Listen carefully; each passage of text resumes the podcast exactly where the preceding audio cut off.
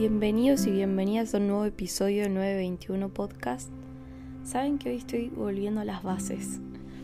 Me acuerdo que en el primer episodio que hice el año pasado mi intención fue poder acompañar en procesos profundos a través de estos audios cortos y en etapas complicadas que pasamos por la vida y poder acompañar desde adentro, no desde un lugar de ya pasé por esto y ahora te digo qué hacer, sino de estoy en el medio de la tormenta y, te acompaño desde acá, nos acompañamos mutuamente. Y esta semana, hace dos días en terapia, estaba hablando de un tema que creo que es muy importante y que poca información tenemos, que es sobre las emociones y sobre quitarle el juicio a las emociones. Vieron que como sociedad, cuando alguien nos pregunta cómo estás, respondemos bien o mal, o más o menos. Y como punto de partida ya le estamos poniendo un juicio a las emociones porque estamos diciendo que lo que sentimos está bien o está mal. Y digo, qué fuerte que ya de, de punto de partida nuestra comunicación sean juicios a lo que estamos sintiendo. Todos los días estamos haciendo juicios a lo que sentimos y no nos damos cuenta.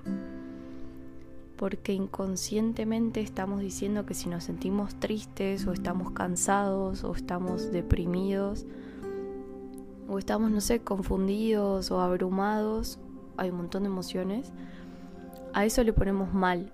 Y si estamos sintiendo felicidad, estamos tranquilos, estamos contentos, le ponemos bien o tranqui.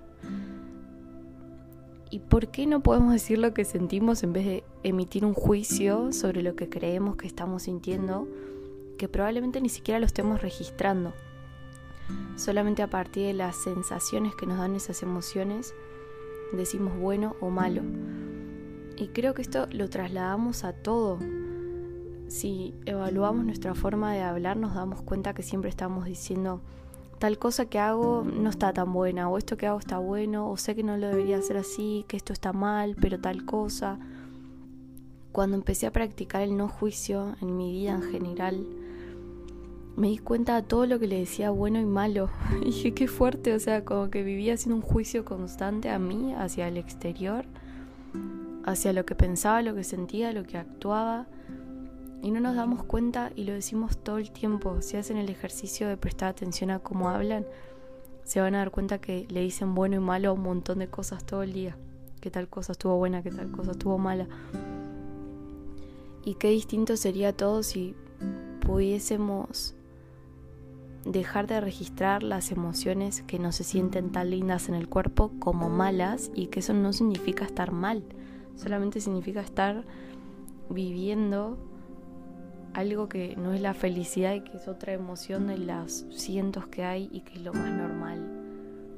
Que no existe estar en solamente una emoción, porque imagínense si solo estuviéramos bien, entre comillas, solo cuando nos sentimos felices. Sería un porcentaje re chico de la vida en general. Y como yo vengo pasando un año con muchas emociones de las que se consideran malas, Incluso cuando me preguntan cómo estás, y yo soy consciente de que no quiero enjuiciar y decir mal por estar viviendo emociones tristes o complicadas o que no son muy agradables, me cuesta mucho responder porque no no es normal y no está aceptado hablar de esas emociones o decir que uno siempre está en esas emociones porque automáticamente es como, uy, esta persona está mal. Y no, es que simplemente está viviendo esas emociones que son las más normales por la situación que está pasando. Y si observamos, cuando alguien te pregunta cómo estás y vos decís bien, la charla sigue. O sea, bueno, y sigue con otra cosa. Pero si vos decís mal, siempre viene un por qué. O si decís triste, viene un, ay, ¿por qué estás triste? Y a veces no querés desarrollar, a veces querés solamente responder esa pregunta y que también siga, no significa que siempre vas a querer desarrollar esa respuesta. Porque si esto es un estado constante, quizás en meses que puede pasar, no vas a querer todos los días desarrollar la misma respuesta porque es como, es como bueno, ya pasemos esa etapa y no es necesario ahondar solamente porque te estoy contando que estoy en una emoción.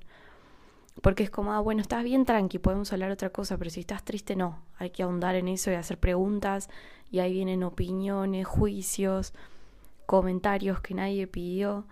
Entonces, creo que hay que empezar a, a respetar que va a haber un montón de tipos de emociones. Estaría buenísimo que como sociedad dejemos de responder bien y mal y podamos decir emociones y preguntar a la persona, ¿querés hablar de esto? Y capaz no, y bueno, seguimos con otro tema o con lo que yo te iba a escribir. Así que si estás en un proceso como este, te entiendo que quizás hasta que te pregunten cómo estás ya puede ser algo que es complejo. Ya puede ser algo que te incomode, que es lo más normal del mundo en la vida y a veces te encontrás en un momento en que no y decís no sé qué responder y muchas veces para evitar decir la verdad decimos no sé, pero si nosotros no sabemos lo que sentimos, quién sabe. Si indagamos un poquito podemos llegar a una emoción.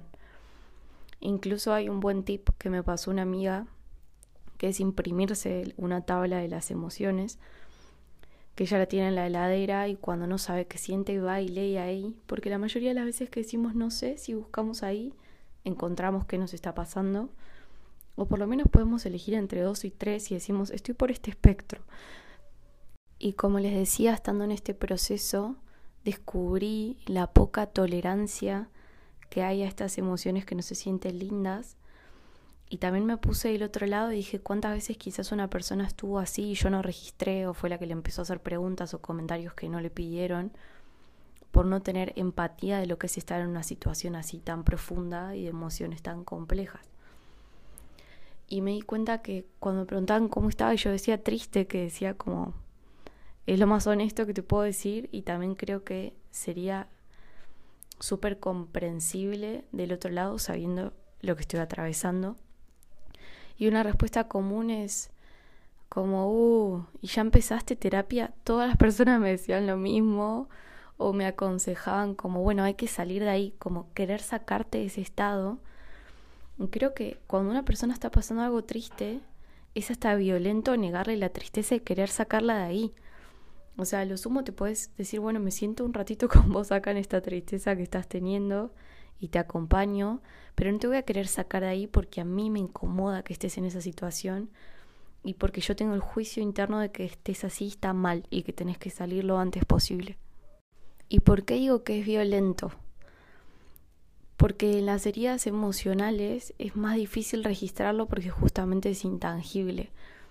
Pero si una persona se lastima el brazo y no lo puede mover del dolor, y vos la que te llevará a entrenar con fuerza y hacer pesas, y le decís que es su elección que no lo está haciendo, porque ella lo podría hacer si quisiera y ella está eligiendo no hacerlo, y la querés llevar a la fuerza a hacer pesas, se va a lastimar más. El dolor es un indicador de un lugar al que hay que prestar la atención. Si te lastimaste el brazo, te duele para que digas, ok, acá hay que prestar atención, no hay que hacer fuerza y hay que dejar el tiempo que sea necesario para que se cure, porque no es a tu ritmo, es al ritmo en que biológicamente eso va a sanar. ¿Y por qué creemos que con las emociones del corazón o que son intangibles, cuando algo está lastimado o hay dolor, es diferente? No es diferente. Y si la persona está con el dolor, es lo mismo que quisiéramos como sacarle la fuerza de ese estado, solamente le va a causar más dolor. Capaz por un rato, puede parecer que no, pero cuando se vuelva a quedar sola, se va a encontrar que hay más dolor todavía, porque por algo está doliendo, porque hay que quedarse quietito y prestar atención a ese lugar. Y también ver qué tan grande es la herida, porque hay heridas que son chiquitas y solamente no lo tocas o pones una curita y listo, y hay heridas que son más grandes, hay heridas que son como para poner ya una gasa, para poner antibióticos, para ir al hospital. Y también hay distintos grados de herida emocional. Y a más mayor ese dolor y esa herida, más tiempo necesito para sanar y es completamente normal. Es completamente entendible y ese dolor te está cuidando. No es para enjuiciarlo y decir que es malo, es como gracias a que siento este dolor, porque si no seguiría sin parar y me lastimaría más cada vez. Y estas emociones complejas e incómodas justamente son tan incómodas de vivir y tenemos tan poca capacidad a veces empática o de saber relacionarnos con las personas que se sienten así, que cuando uno expresa que no se siente bien o, que está pasando por este momento o, está en un entorno social y tiene muchas ganas de llorar, es como que todo el mundo se queda como quieto, como que que no saben qué hacer y como para se paralizan y te quieren sacar de ese estado que no llores y te dicen consejos y frases repetidas. Ni hablar si estás pasando algo difícil como un duelo. Hay muchísimas frases repetidas y cliché que incluso la dicen personas que pasaron por esa situación y decís, o sea, ¿realmente a vos cuando pasaste por esa situación y te dijeron esto te sirvió? Probablemente no, pero las repetimos porque es lo que aprendimos y bueno, no sabemos qué decir, entonces repetimos esas frases. Entonces yo me di cuenta que públicamente evito mucho que se vea cómo me siento, porque no quiero esas reacciones de la gente, porque me pone peor. Entonces por fuera pareciera que está todo bien, y que estoy normal y me río como siempre y hago chistes. Pero es un mecanismo de defensa porque las reacciones de las personas suelen ponerme peor. En vez de hacerme sentir un espacio seguro, siento que me van a enjuiciar y no van a creer que me sienta así y capaz que me termino enojando, entonces digo no. Voy a estar tranqui y no me doy cuenta, es inconsciente, pero ¿qué pasa? Cuando me quedo sola, capaz dos segundos, me pongo en un mar de llanto y es porque claramente estaba reprimiendo. Entonces en el momento que me quedo sola es como que se abre la canilla y sale con todo lo que capaz si lo hubiese ido digiriendo y mostrando a poquito, hubiesen sido que sale agua de la canilla y no que es la catarata de Iguazú de repente de llanto. Y digo que importante poder ser como este espacio seguro para otras personas y que no se tengan que sentir así y poder empezar a hablar esto para que también intentemos ser lo más genuinos posibles posible cuando nos sentimos así para no estar conteniendo todo esto y que solo lo podamos mostrar cuando estamos a solas porque entiendo que uno en general cuando se siente mal prefiere estar solo y que no lo vean y llorar en paz y que caigan los mocos y todo y que no sea incómodo. Pero al final es como que digo, estamos mostrando algo que no es y eso genera respuestas que después nos incomodan porque no nos están tratando acorde a cómo nos sentimos. ¿A qué me refiero con esto? Si yo tengo la persona con el hombro roto, no le voy a decir vamos a jugar al tenis, porque veo que tiene el hombro roto. Pero si yo estoy con una herida emocional y la gente no lo sabe y yo no lo puedo mostrar por la incomodidad que me genera, me van a querer llevar a hacer cosas que quizás a mí me causen dolor o me digan cosas que quizás me causen dolor y no la registren porque yo no me siento cómoda de contar cómo me siento. Cuéntenme después si escuchan esto, si me vienen siguiendo con la idea. O quizás, por ejemplo, si alguien tiene la pierna rota y hay una escalera enfrente, yo le digo, agárrate de mí, que te ayudo, bajamos juntos. Pero si yo me siento así por dentro y viene una situación que para mí representa esfuerzo emocional, nivel, nivel subir una escalera con la pierna rota, y yo no lo muestro y nadie lo sabe, cuando tengo que subir esa escalera emocionalmente y hay alguien al lado mío y sube corriendo, yo estoy como, no puedo, pero nadie va a registrar que me tiene que ayudar o me puede acompañar en el esfuerzo de subir esa escalera. En fin, esta semana fui a la psicóloga y me dijo que en general siempre estamos eligiendo las emociones lindas, o sea, cuando me siento mal o estoy pasando por algo difícil, como que todo me lleva a elegir que tengo que ser fuerte y que voy a estar bien y que tengo que estar bien, pero pocas veces digo voy a elegir la tristeza. En general cuando viene la tristeza y estas emociones, lo que digo es, si digo algo, ¿no? Como bueno, lo voy a pasar, lo voy a aguantar, voy a intentar salir de este estado, o capaz me pongo en víctima y, y alimento eso, pero no a un lado consciente.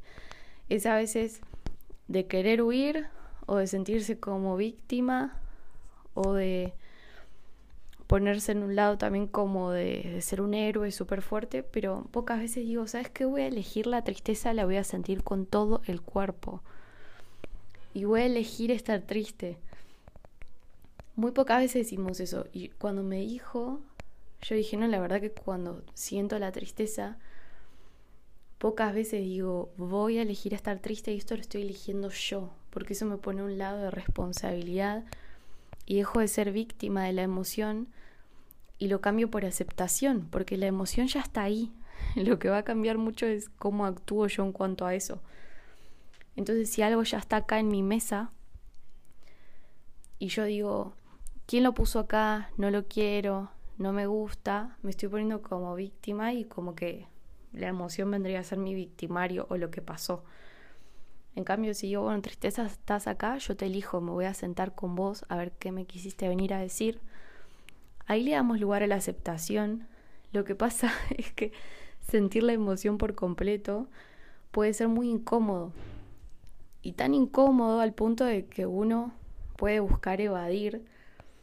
Y creo que ahí muchas veces entran las adicciones y no solo son las drogas o la marihuana, también son las redes sociales, es Netflix, es la comida, el, no sé, hasta sexo vacío, hay un montón de, adicciones diferentes, que es más fácil escapar a esas cosas que decir, ah, ok, me voy a sentar y te voy a sentir y voy a venir a escuchar todo lo que me dijiste. Y eso en general no lo queremos escuchar, esas emociones. Queremos evadir, evadir, evadir. Lo que pasa es que cuando evadimos, la emoción se queda ahí y se queda y va a esperar hasta que la registres y probablemente se vaya haciendo más grande, como para decir, hola, acá estoy. En cambio, cuando vos te sentás y la sentís con todo el cuerpo, va a ser incómodo, pero en algún momento cuando ya la sentiste, ya está. O sea, ya la sentiste y vas a pasar a otra emoción, porque ya no va a haber nada más que sentir, ya vas a haber prestado la atención que esa emoción te está demandando. Entonces, redondeando estos conceptos, podríamos resumir en que una buena práctica sería dejar de enjuiciar lo que sentimos y cuando nos preguntan cómo estás, quizás si no queremos entrar ahí en una conversación, si, decimos bien o mal, por lo menos nosotros registremos la emoción. Y cada tanto nos podemos chequear en el día y, che, vos cómo estás? Preguntarte a vos misma a vos mismo y poder responder con, una emoción sin ponerle el juicio de bueno y malo. Porque si hablo con un desconocido, estoy hablando por trabajo y no quiero sonar raro, entonces digo bien y mal, por lo menos yo sé que estoy eligiendo responder eso, pero que en mi interior yo no juicio cómo me siento y sí puedo registrar la emoción que tengo en el cuerpo en ese día o en ese momento. Por otro lado, cuando una persona viene a nosotros con estas emociones incómodas, poder no hacer un show de lo que está pasando, ni queriendo ahondar en ese tema un montón, sin antes preguntar, ¿querés que hablemos de esto? ¿Necesitas que te escuche? ¿Querés que te escuche o querés mi opinión? Porque quizás solo la persona necesita un oído y si vos no pasaste por esa situación, quizás no puedas dar una opinión que le sirva mucho, pero la persona necesita un oído. Y del lado de, de sentirnos así, tampoco es necesario estar descargando cómo nos sentimos con todo el mundo. Podemos separar espacios para eso, hacer journaling, ir a terapia, ir a otro tipo de grupo donde se hablen estas cosas, como para no llegar tan cargados a las personas que nos rodean también. Pero eso no significa que no podamos ser auténticos, sino decir cómo nos sentimos. Y si decimos estoy triste y una persona te dice no, no estés triste o bueno, vamos a hacer esta cosa, te querés distraer, poder decir no, yo elijo estar triste y está todo bien, porque es la emoción que está en este momento y la tengo que vivir y la tengo que sentir y es lo más normal. Y decirlo con amor, pero para que empezamos a tomar conciencia de que no es tan mal estar así. Y por otro lado, si nos sentimos muy felices, tampoco lo tenemos que ocultar si estamos enfrente de una persona que no se siente bien. Porque a veces se intenta ocultar esto como no, ¿cómo le voy a decir que me siento bien si mira por lo que está pasando? Y quizá le compartís un poquito de tu felicidad. Y la otra persona no significa que no tenga la capacidad de ponerse feliz por vos y separarlo de lo que ella está viviendo si tiene la, la suficiente inteligencia emocional para eso. Yo creo que no debería en ninguna situación, no deberíamos en ninguna situación dejar de ser auténticos con lo que estamos sintiendo y tener que estar escondiendo, porque termina siendo triste si con las personas que tenemos cerca y supuestamente amamos no podemos ser honestos con lo que estamos sintiendo. Y por último, dejar de ser víctimas de las emociones y una vez que la emoción ya está en la mesa con nosotros, prestar la atención y decir, yo te elijo, yo te elijo escuchar. Y en este momento que ya estás acá, elijo atenderte. Y cuando nosotros prestamos atención a una emoción y la dejamos que pase por nuestro cuerpo y no la resistimos, dura 90 segundos. Quizás le digo que sí a la tristeza, yo te elijo, y voy a llorar y me voy a sentir mal y le voy a mal Ahí está el juicio, ven que se nos escapa inconsciente. Me voy a sentir así estos 90 segundos y si lo necesito me voy a quedar en esta emoción tres horas. Pero una vez que la viva profundamente, seguramente cuando ya lo haya pasado por el cuerpo voy a pasar a otra emoción. Y después cíclicamente seguramente vuelva y hay momentos con menos intensidad, con más intensidad, pero la vamos a vivir mucho más diferente si es sin juicio si es con aceptación y si es sin resistencia. Yo sé que es difícil decir, bueno, voy a sentir esta emoción porque a veces es un vacío tan tremendo que se siente literal como saltar a la nada, saltar al vacío. Lo que pasa es que cuando la emoción ya está ahí, es como que ya estás cayendo en realidad por ese vacío. Y si vos la aceptás o la negás, se va solamente a sentir de forma muy diferente. Es como que saltes de un paracaídas, te tires de un avión ya estés cayendo, la emoción, el vacío ya está ahí, pero vos estés queriendo resistirte y volviendo a subir al avión. No solo va a ser imposible, sino que le vas a pasar muy mal, tu sistema nervioso la va a pasar muy mal, tu cuerpo se va a contraer por completo. Pero si vos sabes que te tirás a vivir esa experiencia y que ya estás en ese vacío y decís aceptarlo y fluir con él y caer con él va a ser muy diferente la experiencia y el proceso. Y en definitiva vas a estar a salvo en los dos casos. Y si no, igualmente esa experiencia de caída se va a sentir muy diferente. Y en una te vas a sentir relajado, relajada, y en la otra en una contracción y evasión total. Así que creo que cuando estamos en esas caídas es lo único que podemos elegir si lo vamos a rechazar y evadir o lo vamos a abrir los brazos y lo vamos a vivir a donde sea que eso nos lleve, a donde sea que caigamos. Y seguramente caigamos en un espacio plano, que ya no vamos a sentir esa caída tremenda y vamos a estar a salvo y vamos a caer en otra emoción diferente. Pero resistirla solo hace que perpetúe esa sensación de incomodidad constantemente. En definitiva, yo pienso que vinimos a este mundo como humanos que viven esta experiencia a partir de los sentidos, los cinco sentidos. Y cuando vienen emociones, las evitamos sentir. Solamente queremos sentir las lindas y las agradables y vinimos a sentirlo todo. Entonces cuando la emoción ya esté ahí, la podemos le podemos dar vuelta a la espalda, querer pegarle una patadita así, o le podemos abrir los brazos. Y es una paradoja que evitamos sentir esas emociones, pero después nos desesperamos por hacer cosas que nos hagan sentir algo. Hasta ir a parques de diversiones o conexiones con otras personas o experiencias musicales. Al final de esas experiencias en las que estamos buscando así como ese éxtasis de sentir, es porque estamos buscando eso, sentir algo. Sentir algo que nos mueva pero cuando vienen emociones reales, que no vienen de factores externos, sino de nuestro interior, las rechazamos. Entonces, ¿por qué no empezamos a sentir desde adentro, no solamente buscando esos factores externos, sino abrazando ya de por sí lo que tenemos en nuestra casa, que es nuestro cuerpo. Así que bueno, la próxima vez que me pregunten cómo estoy, si no digo bien ni mal, ya saben por qué es. Y espero que, que conmigo y con sus personas seguras puedan ser honestos y honestas también. Les mando un abrazo.